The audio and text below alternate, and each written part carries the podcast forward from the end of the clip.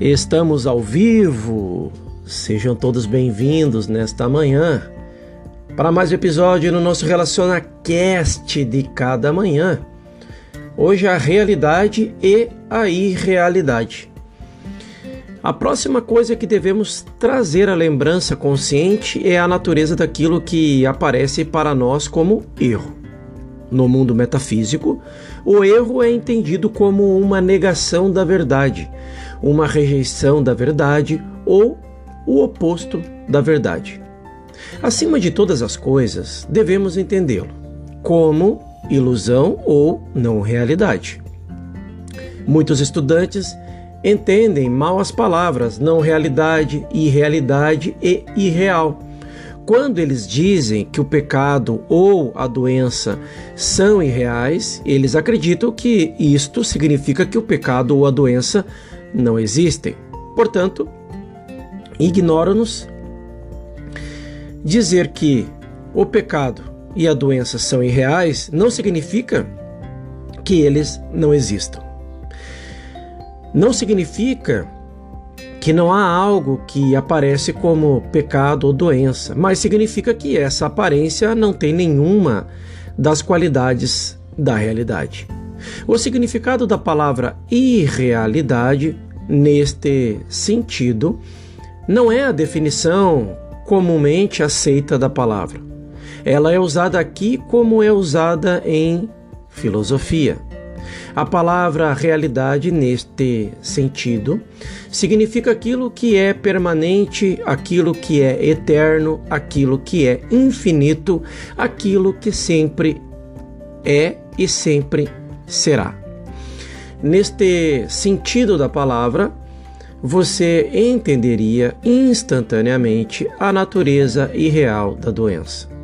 Houve um tempo no qual a doença não existiu e haverá um tempo no qual ela não existirá. A doença não é real porque não tem nenhuma essência para mantê-la ou sustentá-la. Ela existe só num sentido finito, num sentido falso, da mesma forma que duas vezes dois é igual a 5. Existe. Então,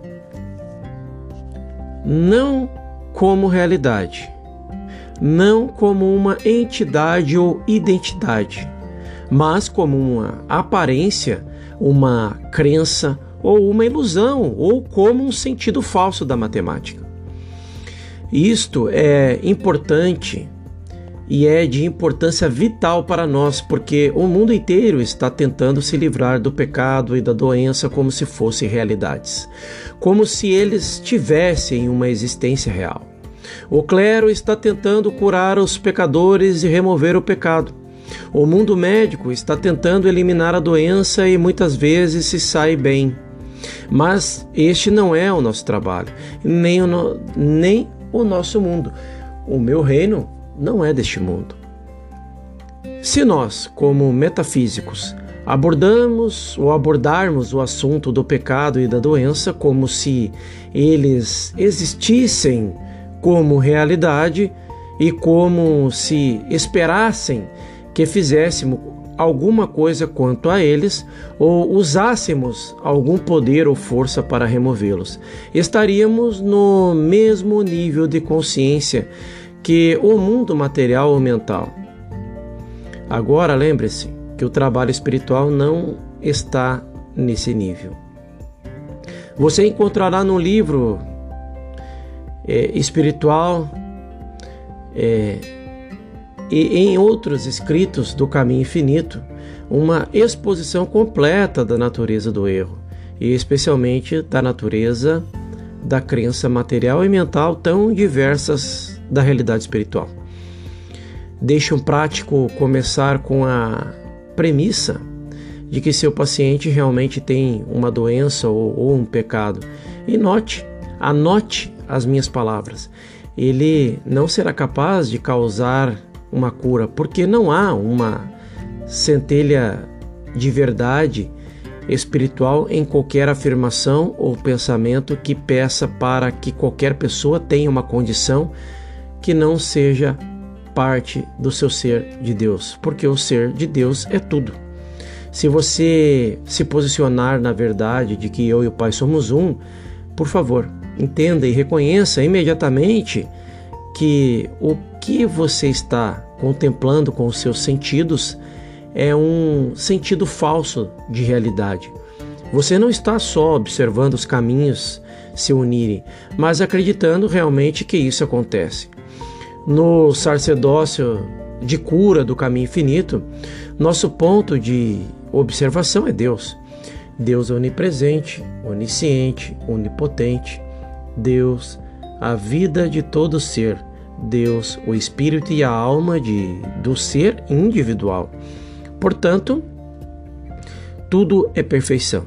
Deixemos toda crença ou aparência se chocar contra essa parede espiritual, contra essa consciência espiritual e construímos e então, é, digamos, para toda, uh, digamos que para toda e qualquer forma de erro, como o mestre disse, nenhum poder terias sobre mim se não te fosse dado do alto. Seguramos essa parede contra toda crença ou aparência que possa se chocar contra ela. Não dizemos o que causou isso, que é uma pergunta, ou o que eu posso fazer quanto a isso. Não.